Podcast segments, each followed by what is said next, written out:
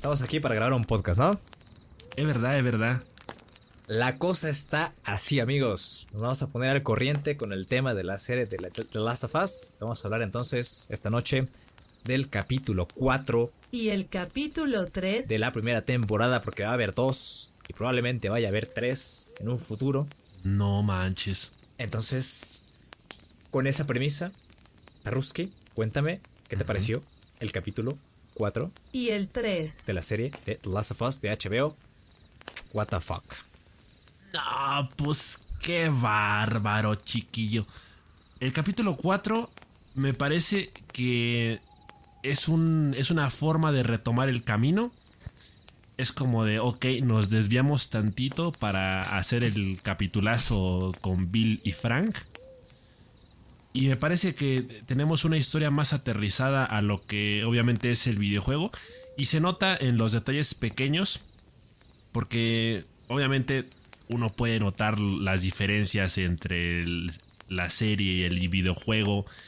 En el sentido de que de pronto cambian algunas eh, locaciones.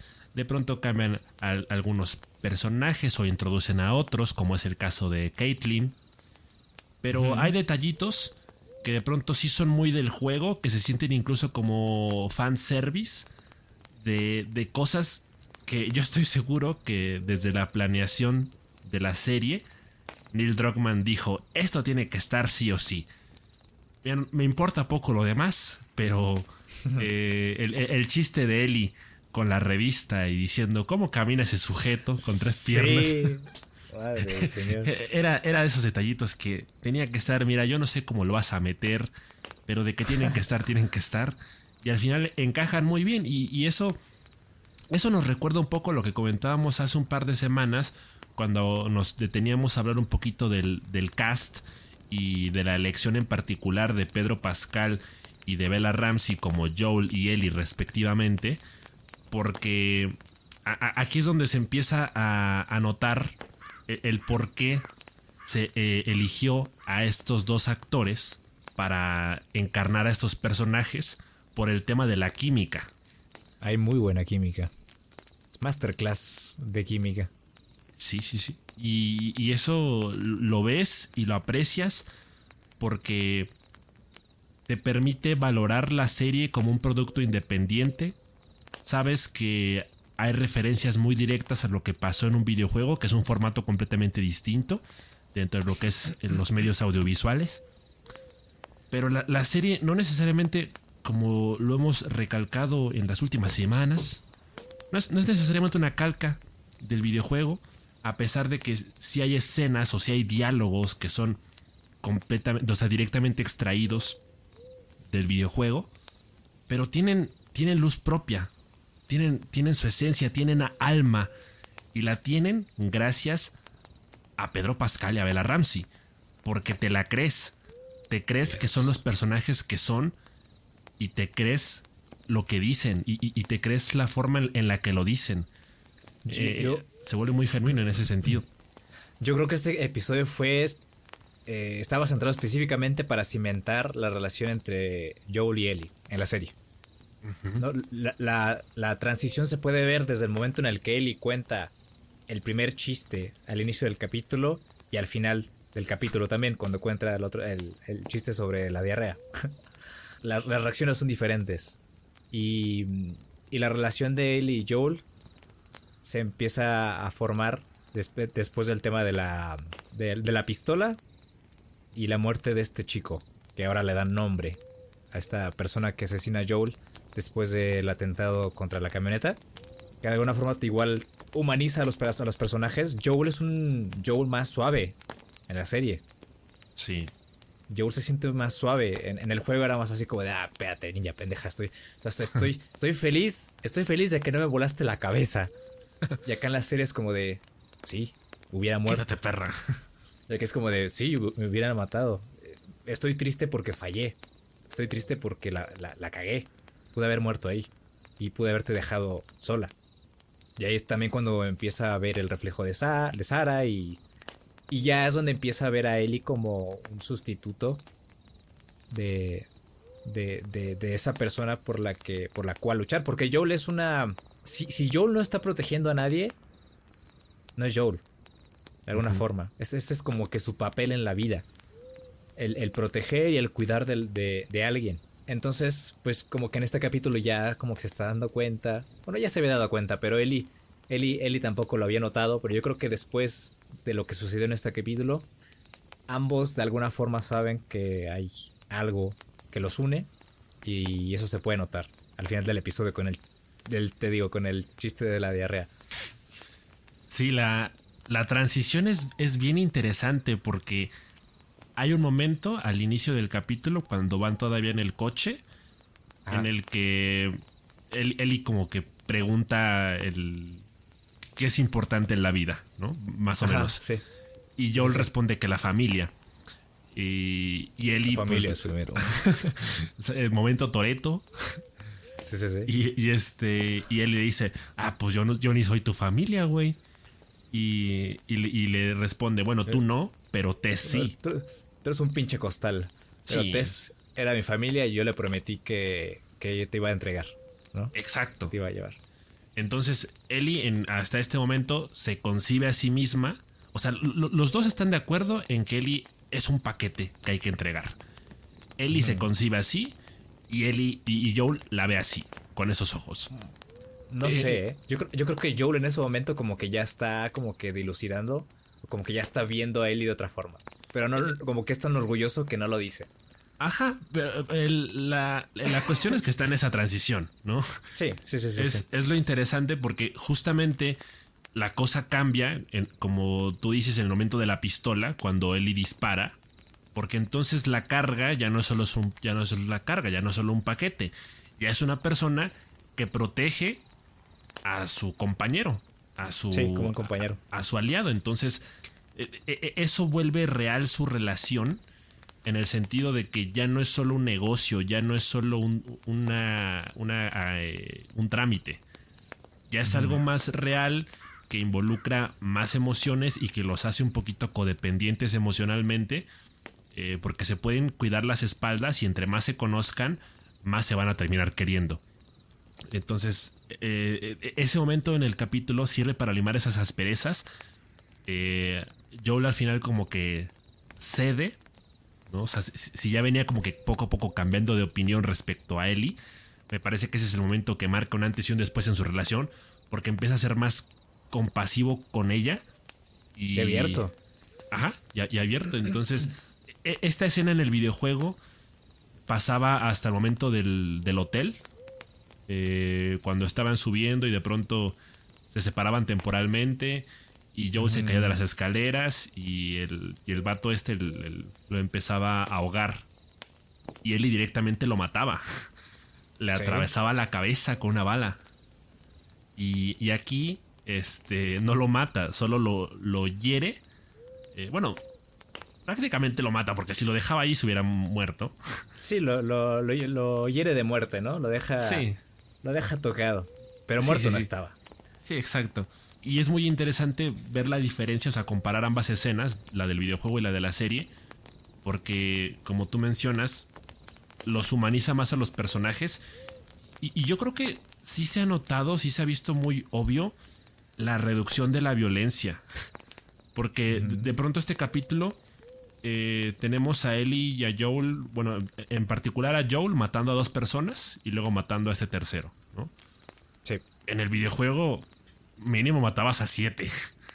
Sí, sí, sí. Ya, el, kill count ya iba en, en 20 para ese momento, 30. Exacto, entonces aquí reduces la cantidad, pero incrementas el impacto. Exacto, sí, sí, sí, que, tiene, que tiene cada, cada muerte o cada conflicto dentro de la serie. Y eso es, eso es bien interesante porque eh, eh, esto lo comentaban eh, Craig Massin y, Neil Druckmann, que era una serie que iba a tener menos violencia, pero que justamente iba a estar más compactada, digo, más compensada por la parte emocional, por la parte humana. y, es por eso que de pronto también este capítulo sirve para introducir a un nuevo personaje que le da profundidad a, todos los a todos los cazadores. que, en el caso, que en este caso es Caitlyn, que pues no nos lo han dicho así como tal, pero parece que es la mera mera de, de este grupito de forajidos que, que tienen, que, que son rebeldes anarquistas que no Sí. obedecen las reglas ni de Fedra, ni de las luciérnagas, ni de nadie, y que dice aquí quien entre, quien pase por mi ciudad va a tener que pagar, como en el Monopoly. Eh, y que de plano Sí. son, muy, son muy despiadados y, y también la presentan como un personaje que está dispuesta a todo, probablemente motivada por la venganza, Sí, Eh, total. por total. algo que tiene que ver con su hermano. Y pues, ay, ay, ay, Ese- qué locura. E- Ese personaje, ¿cómo es que se llama? Esta, Caitlyn, creo. esta Caitlyn, sí, creo que se llama Caitlyn. Es- Esta Caitlyn es un personaje con una personalidad muy. mm, como. mm, explosiva, pero que tambalea. O sea, no te crees que sea el líder eh, eh, fijo que hace las cosas con seguridad. O sea, ella de alguna forma está motivada por la muerte de su hermano y está eh, como que guiada por el miedo, ¿no? O sea, por la, por la, por la pérdida, por el dolor, por el amor que tenía por su hermano. Y de alguna forma también como que lo linkean con Henry y Sam. Porque en el juego simplemente sabemos que Henry y Sam pasaban por ahí y que los estaban cazando porque en esa zona lo único que hacen es buscar a las personas, quitarles sus cosas y ya, ¿no? O sea, saquear. Y en este, este, este caso como que Henry Sam estuvieron de alguna forma involucrados en la muerte de la, de la- del hermano de esta chica y los están buscando.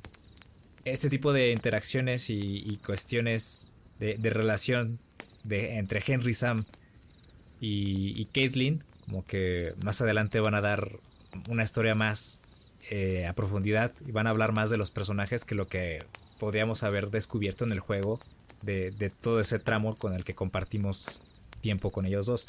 Eso es lo que hace muy bien la serie, ahondar en todos esos temas con los que no se pudieron explayar a lo largo del juego y aprovechar eh, los perfiles de los personajes. Y eso es lo que más me gusta de la serie y es lo que mejor están haciendo eh, en estos capítulos. Sí, sí, el, hecho de agregarle profundidad a los personajes permite que las relaciones entre ellas, entre ellos sean más complejas. Eh, porque de entrada, o sea, Ellie y Joel llegan a la mitad de un conflicto. O sea, Sí, por un lado está el grupo de Caitlyn y por otro lado están Henry y Sam.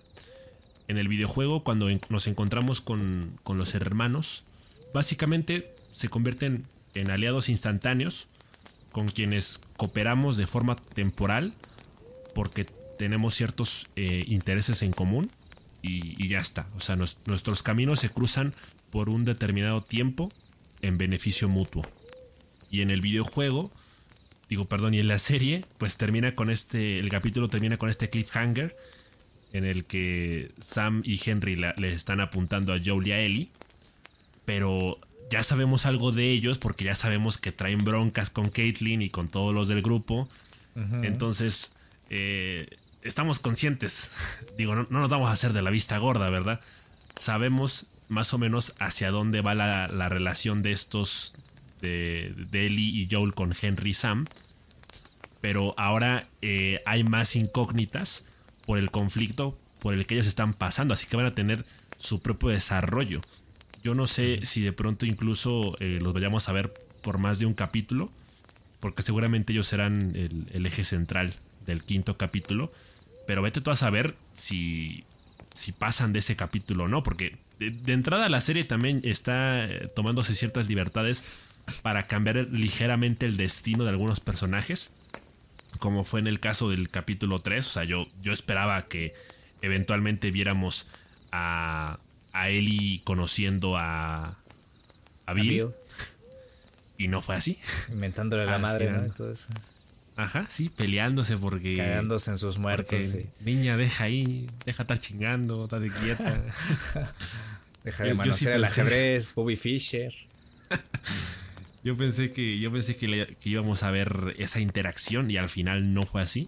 Entonces, el, el hecho de que la serie se esté tomando esas libertades, de pronto te hace pensar que si bien el desenlace puede terminar siendo el mismo para ciertos personajes, el desarrollo va a ser distinto. Eso es lo que sí queda claro. Entonces, por eso el, el capítulo intriga porque ya es un planteamiento completamente distinto al que tuvimos en el videojuego cuando nos encontramos con Henry y con Sam. Ahora estamos genuinamente más interesados en ellos. La, verdad es que está resultando una auténtica gozadera porque yo creo que yo creo que la serie está haciendo un poquito de todo y lo está haciendo muy bien. O sea, desde, estos detalles de, darnos el fanservice, ¿no? De, complacernos con, estas escenas, con estos diálogos que son extraídos directamente del videojuego y que luego están complementados con escenas completamente inéditas en las que conocemos otras facetas de distintos personajes o en, las que las subtramas se desarrollan más y nos dan más tiempo de conocer a los personajes, e, está logrando tener esencia propia porque se siente como el videojuego, pero aún así te permite tener la, la incertidumbre de lo que va a pasar. Eh, eh, el hecho de que, eh, de que un espectador promedio que está viendo la serie ya se haya pasado el juego 20 veces, no le garantiza que sepa al 100% lo que va a pasar en la serie. Porque sí se están tomando ciertas libertades y, lo vemos con la introducción de personajes nuevos, lo vemos con más tiempo en pantalla para otros personajes y lo vemos con, con nuevos planteamientos que no, que no conocíamos y que, y que distan mucho de lo que fue el videojuego. Pero al final de cuentas lo, agradeces, o sea, no, no, es, no está mal, ¿sabes? No, no, es como que lo sientas, lo sientas forzado o, lo sientas este, al ahí se va, ¿no? Como vamos a improvisar. Por ejemplo, regresándonos un poquito al capítulo 3, ¿no? En el videojuego nunca se dice explícitamente que Bill fuera gay, pero se sugiere que lo es. Hay, hay muchas pistas de que lo es. Cuando le preguntan quién era Frank, él duda un instante, se queda callado y al final responde mi compañero. Sí. Y, luego la revista, la revista eh, pues para adultos, ¿verdad? Con el güey de las tres piernas. pues también era, era un, era un indicio muy evidente. Pero yo siendo sincero, yo cuando jugué el videojuego, a lo mejor sí me pasó por la cabeza que Bill fuera gay, pero jamás me pasó por la cabeza que hubiera tenido una relación con Frank. Nah, ¿en serio? A mí no me pasó por la cabeza. Digo, ¿será que me estuve tan distraído o, o enfocado en el, el, resto de la trama? Sí. Que no lo pensé. Es que yo creo que la parte que... El elemento en el juego que expresa de forma más explícita la relación entre Bill y Frank es la carta de Frank que encuentra Joel en, uno de los cuartos cuando están a punto de arrancar la camioneta. Como que empieza a tirarle a, Bill todas esas inseguridades y todas esas cosas que no quería hacer, que igual muestran en el capítulo 3, de, que no querer vivir la vida, de no querer hacer algo más, de no querer... Entonces, como que todos esos problemas y todas esas cosas eh, encajaban en una relación. O sea, no, no te las podría decir alguien más. De cualquier forma, la, la presentación es muy bella, es un capítulo muy bonito es una historia completamente inexplorada que resulta genuina, resulta auténtica. O sea, el, videojuego no lo tiene, el videojuego no lo presenta. Cuando conocemos a Bill, Frank ya está muerto, se colgó. El, hecho de, poder verlo aquí aporta muchísimo, porque es concretamente uno de los capítulos más bonitos de la serie. Y, pues es uno de esos que hasta duele en el alma, ¿no? esos detallitos que a lo mejor algunas personas no notamos tanto en los videojuegos, de pronto aquí ya son más que evidentes. O sea, te los presentan en la cara y es como de si no te diste cuenta, mira, aquí te va un capítulo de una hora para que te quede claro que ah, eso es lo que a lo que me refería. Eso es lo que queríamos dar a entender. Eh, lo que me gusta mucho es que en, en la serie muestran esos momentos que en el juego se, se infieren que pasaron, o sea, cosas que se infiere que pasaron como que Joel y, Bill se conocieron en el pasado, que, Tess se empezaba a comunicar con Frank por la radio y, hicieron una amistad. Que, eso se me hace un poquito raro porque pues, de alguna forma eh, Joel y, Tess no son la clase de personas que confían tan fácilmente en otras. Pero bueno, de alguna forma lo hicieron, se hicieron amigos, Frank y, y Tess. Y ahí los tienes ahí bien echándose un desayuno de achil, bueno, más o menos de achil, porque Bill saca el arma y está ahí todo el rato apuntando la cara, a la cara de Joel. Pero son cosas que se infiere que pasaron en el juego y no nos las mostraron hasta ahora. En la serie. Y la relación de Bill y Frank era una de esas cosas importantes que tenía que, que, retomarse porque Bill es un personaje muy, muy interesante. Vaya que lo es, Yo no sé de dónde sacaba sus pinches carnitas asadas, o sea, los banquetazos que se hacían, men. La habilidad que tenía para cocinar así, güey. De, cierta forma era uno de esos que llamamos ahora, este... ¿Cómo se dicen? Que están así obsesionados con el fin del mundo y tienen sus búnker y sus weas. Sí me entiendes, ¿no? Sí. Sí Que están ahí todos paranoicos de que va a pasar el fin del mundo y se viene la guerra. Y ya están preparados, que ya tienen ahí sus raciones preparadas, que ya tienen ahí su armamento preparado, que ya tienen su búnker, que ya tienen preparadas sus estrategias de salida y tienen ahí mochilas y mochilas con provisiones y, paquetes de emergencia. Entonces que mostraran eso en la serie igual estuvo bastante bueno. Mí me gustó mucho que mostraran esa faceta de Bill escondiéndose de Fedra para que no lo sacaran de su casa y quedarse con la ciudad del solo. Eso me pareció muy Big Brain porque a la larga pudo establecer su cerco y quedarse con la ciudad entera y poder reutilizar los eh, recursos que quedaron. Y eso también dice mucho del personaje, ¿no? Que era una persona desconfiada, una persona que a la que difícilmente podrías acceder. Y de alguna forma, Frank y Joel y Tess lograron hacerlo. Yo creo que ese capítulo de alguna forma nos permitió encontrar la paz en medio del caos.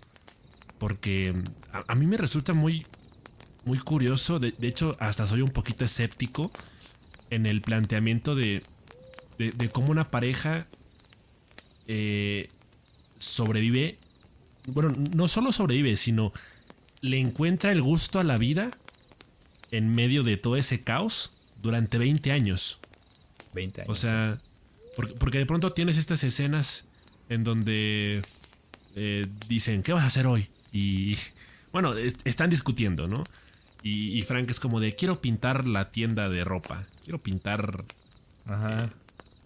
La, florería o algo así, creo, ¿no? Y el puff o no sé qué. Tanto. Como tres lugares, ¿no? Quería, quería hacer su reacondicionamiento y quería ponerse a arreglar las cosas para poder regresar ahí en algún momento.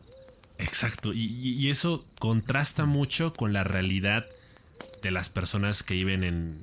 sí, ¿quién, ¿quién, puta se pone a cortar el pasto en, Ajá. ahorita, no? Sí, o sea, la, verdad es que es, una historia muy, muy perfecta para, para los estándares y, para el, contexto en el que se encuentran. O sea, ellos llevan una vida de lujo prácticamente, o sea, sin preocupaciones. Bueno, obviamente sí con preocupaciones de que de vez en cuando se vaya a meter algún cabrón, eh, de, que les vayan a, a raidear o algo parecido. Sí. Pero de ahí en fuera es como todos los días comen bien, se echan una copita de vino, miran el atardecer. Echan un palo, güey. echan un palito, claro que sí. Y, fíjate, eh, eh, eso también a lo mejor ya es muy. Ya es muy pedo mío. Pero como que dentro de la caracterización de los personajes. Dije, ¿cómo es posible que durante 20 años mantuvieran exactamente el mismo corte de cabello y barba? Sí. E, e, eso sí es lo que, lo que alguno, de, alguno de los dos sabía cortar cabello, güey. Ajá, sí, pero a la perfección, es que les quedaba igual, ¿eh? no, les crecía ni un centímetro. Sí, sí. Eso sí, el único detallito que de pronto sí dije, mm, eso está raro. Ah, y ah. pues sí, es uno de esos capítulos que podemos llamar sin lugar a dudas una caricia al alma. Sí. Porque la verdad es uno de esos capítulos que tiene un poquito de todo y tiene un final desgarrador.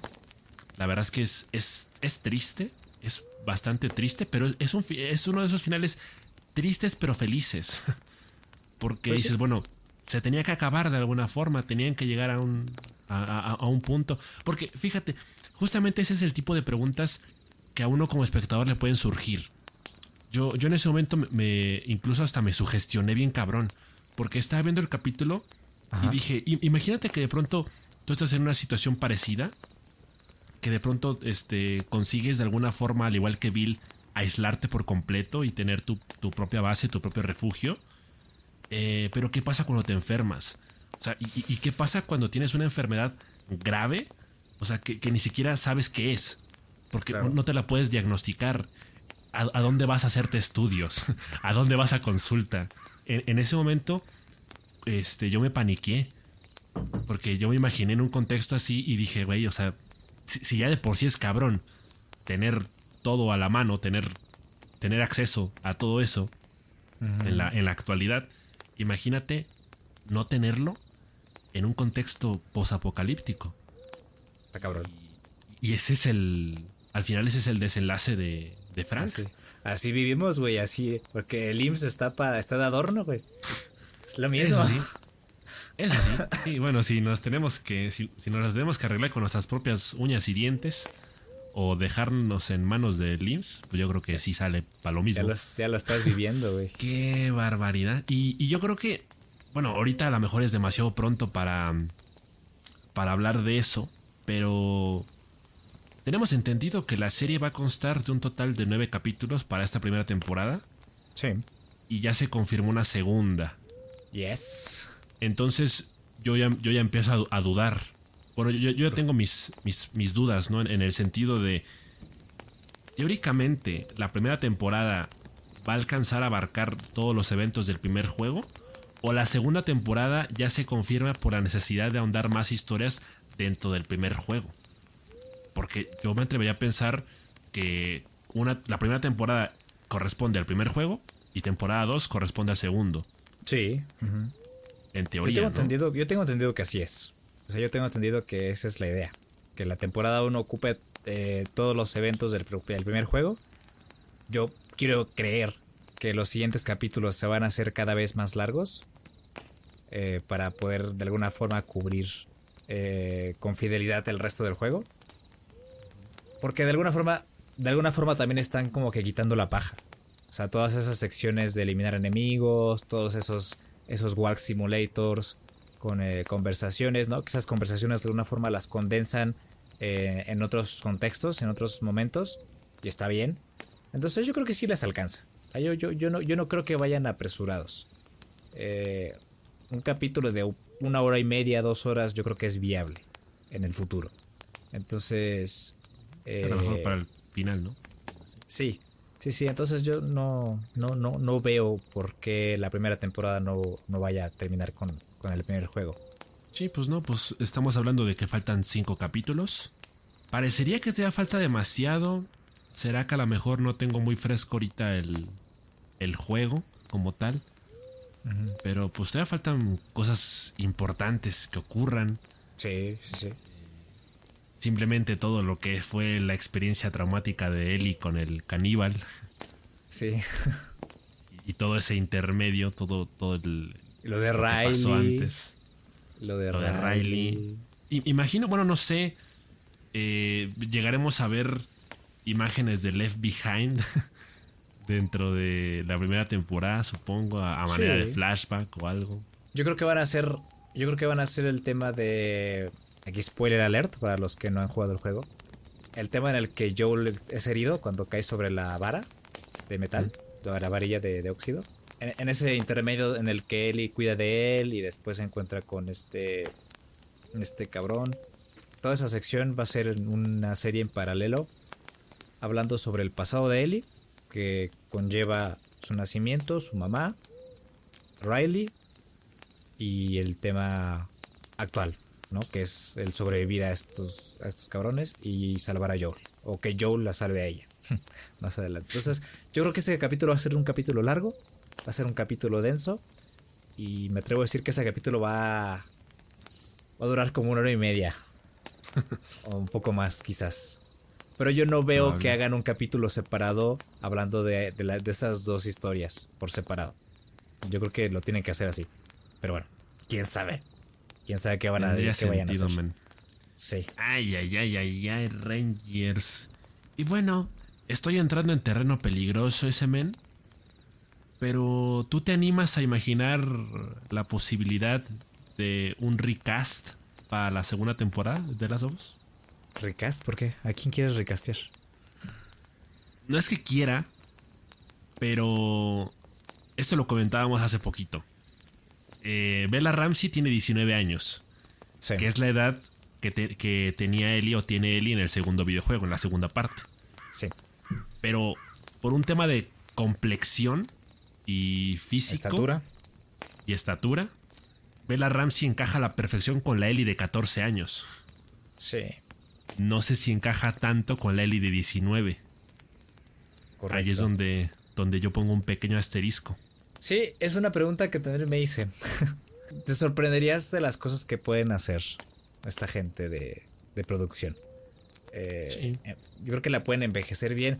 Aunque sí, es un tanto eh, chaparra para, para, el, para la cuestión de la segunda parte, ¿no? Porque, pues, spoiler alerta otra vez. La segunda parte, Ellie es una Ellie más agresiva, es una Ellie que tiene, que de alguna forma impone, eh, no tanto por su físico, ¿verdad? Pero sí por, por su agresividad, por, por la forma en la que encara a los, en los enemigos. Y sí necesita un poquito más de físico. Así, sí lo necesita, sí lo requiere.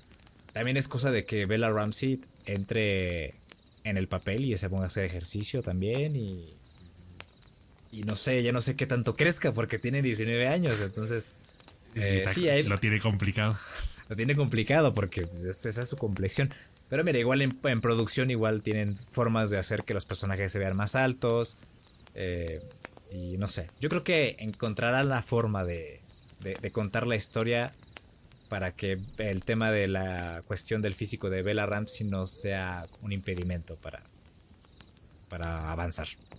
Sí, y, y fíjate, es, es curioso porque justamente conforme ha ido avanzando la serie, Bella Ramsey ha empezado a tener retos actorales cada vez mayores. Justamente en este último capítulo, en el cuarto, eh, cuando Ellie dispara, cuando hiere de muerte al, al, al vato este, eh, se nota su expresión en, la cara, o sea, se se nota que de cierta forma ya está perdiendo su inocencia. Y, y esas son las bases de una Ellie mucho más agresiva para la segunda parte. Entonces será muy interesante ir viendo cómo se desenvuelve Bella Ramsey en, en- en esta transición de una Ellie bromista, una Ellie tierna, una Ellie soñadora, a una Ellie cada vez más madura, seria, Aterrizada, ¿no? agresiva, exacto. Y, y la primera temporada es una primera prueba para eso, porque en el videojuego Ellie hace esa transición. Al final se, se mantiene su, su esencia, pero sí se nota un cambio. Y yo creo que e- esa puede ser la prueba definitiva para Bella Ramsey. Eh, no, no solo para demostrar que merece ser Ellie en la serie, sino que tiene lo necesario para seguirla interpretando en siguientes temporadas eh, cuando Ellie sea más adulta. ¿Sabes qué estoy pensando? Y aquí voy a eh, meter otra spoiler alert. Bueno, no, no tanto spoiler, pero bueno, que el tema de los, de los eventos del segundo juego sean más, tem- más pronto de lo que deberían. ¿Me entiendes? Ah, Si para la primera temporada, por cuestiones de, de dinero, adaptaron la serie como si los eventos hubieran ocurrido en 2003, acá pueden adaptar la serie para que los eventos con eh, Abby y Joel sucedan muy poco tiempo después y no, no- y no sea necesario envejecer o hacer ver más adulta a Bella. Ok. Esa, esa es una, ¿no? Porque te igual el personaje que. o la actriz que aparentemente ya han seleccionado para Abby. No se ve tan grande tampoco. O sea. No, no, no se ve tan madura. Es como que del calibre de Bella. Sí es un personaje corpulento, fuerte, con, con las características de Abby. Y de hecho me encanta las. Si es que esa fue la selección de, de Neil y de Craig Massing. Creo que apunta para que hagan una movida de ese tipo. Sí, sí, y, y- y sobre todo porque parece ya muy próximo el, el- el tema de ya empezar a rodar la segunda temporada, porque el hecho de ya tenerla Sí. confirmada nos hace pensar que a lo mejor no pasarían ni dos años antes de que podamos ver la segunda temporada de The Last of Us, una vez que termine la primera. Entonces tendría sentido dentro de la cronología de los eventos que posicionaran los, los eventos del segundo juego más cercanos 2023. y ahorita estamos de fiesta porque vamos a tener el, el quinto episodio más antes, más pronto Yes, yes. de lo esperado. Porque dijeron, no queremos este, no queremos que nos estorbe No el Super queremos Bowl. guerra, no queremos Donald Trump. No Queremos, queremos Last of causarle un conflicto a la gente de decidir entre una cosa o la otra. Te chingas, madre, la NFL, güey. Pero, pero, gracias también porque el capítulo va a salir temprano. Muchas gracias. Sí, ya mañana mismo sale ese. No, de hecho sí voy a ver el Super Bowl, ¿eh? era broma, o sea, sí lo voy a ver. Me gusta el fútbol vas? Mira, yo, yo, el- yo le voy a Green Bay, pero en el Super Bowl le voy a, al, al KFC, güey. Al Al Kentucky. Kentucky. Que justo es donde sabotean el coche de, de él y de, y De- de de Joel Joel. en Kansas. En Kansas, te cansas. De Kansas, Kansas, te Kansas. cansas. Eh, yo, fíjate que, bueno, yo no le voy a ninguno, porque yo, yo no le voy a ningún equipo en la NFL realmente. No veo el fútbol americano. El Super Bowl sí lo suelo ver porque es. Lo, lo- lo- lo tomamos como excusa para pasar tiempo en familia. eh, entonces, siempre lo veo, año tras año lo veo. Y en este caso en particular, eh, pues podría decir que le voy a las Águilas de Filadelfia. Porque Ah. casual, casualmente. Y no es Me por llevarte la contra, ¿no? Sí, casualmente me gusta el queso Me Filadelfia. gusta mucho con galletas María sabe de huevo. no, porque Ah, pero ¿qué no te gustó el, qué no te gustó el pollo Kentucky? Tengo pruebas, ¿eh? Tengo Pero pruebas, el, te el encantó. puro puré me, el, el puré me voló la cabeza. Ahí lo- les voy a subir en Discord el video de Perrusque comiendo pollo Kentucky. Para que luego no diga que no. También es una- No, un, pretexto también para que suenan a ese video de Discord, ¿eh? Link en la descripción. Es verdad, sí, muy buenos memes ahí en el servidor.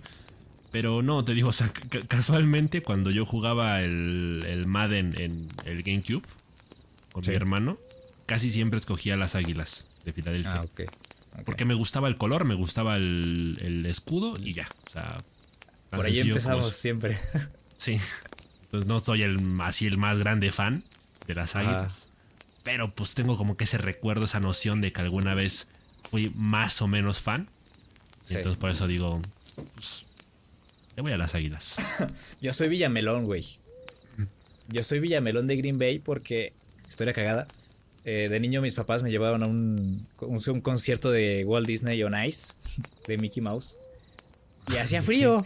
Y estaban vendiendo gorros de NFL. Y mi papá me compró el de Green Bay.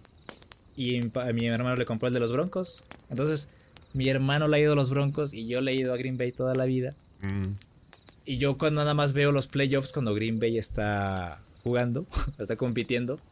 Y si no, ya dejo de ver el fútbol americano. Y ya nada más veo el Super Bowl. Porque tampoco es como que yo sea muy fan del fútbol americano. Cuando toca ver a Green Bay competir por un título, ahí estoy. Si no, no veo nada. eso sí. Pero tanto el capítulo 5 de The Last of Us como el Super Bowl son imperdibles. Sí, Así que ahí vamos a estar en las dos cosas. Vamos a tener un buen fin de semana. Ya estaremos comentando entonces el capítulo número 5 aquí en el podcast. Eh, esperen otro episodio extra porque también los dejamos pues, abandonados, ¿no? Un ratito porque pues, pues me dio la ¿La peste? me dio la peste, güey. Estuve con peste dos semanas.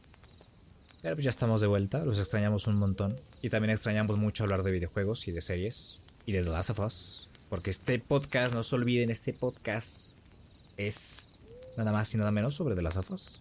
Si no hablamos sobre The Last of Us, no podemos hablar de otra cosa. Sí, de hecho todo el podcast es una excusa, es una cortina de humo Es para poder de hablar de The Last of Us. Para hablar del mejor juego de la puta historia. Entonces, muchas gracias por escucharnos otra semana más. Recuerden unirse al servidor de Discord. Les digo, ahí les voy a compartir el video de perros que comiendo KFC.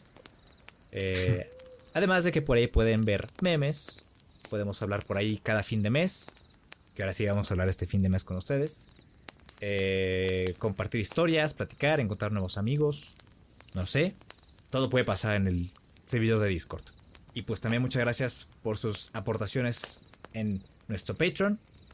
Todos los links los pueden encontrar en la descripción de este y todos los episodios. Y pues nada, cuídense mucho, tomen agüita. Y nos vemos entonces en la próxima. Adiós. Ah.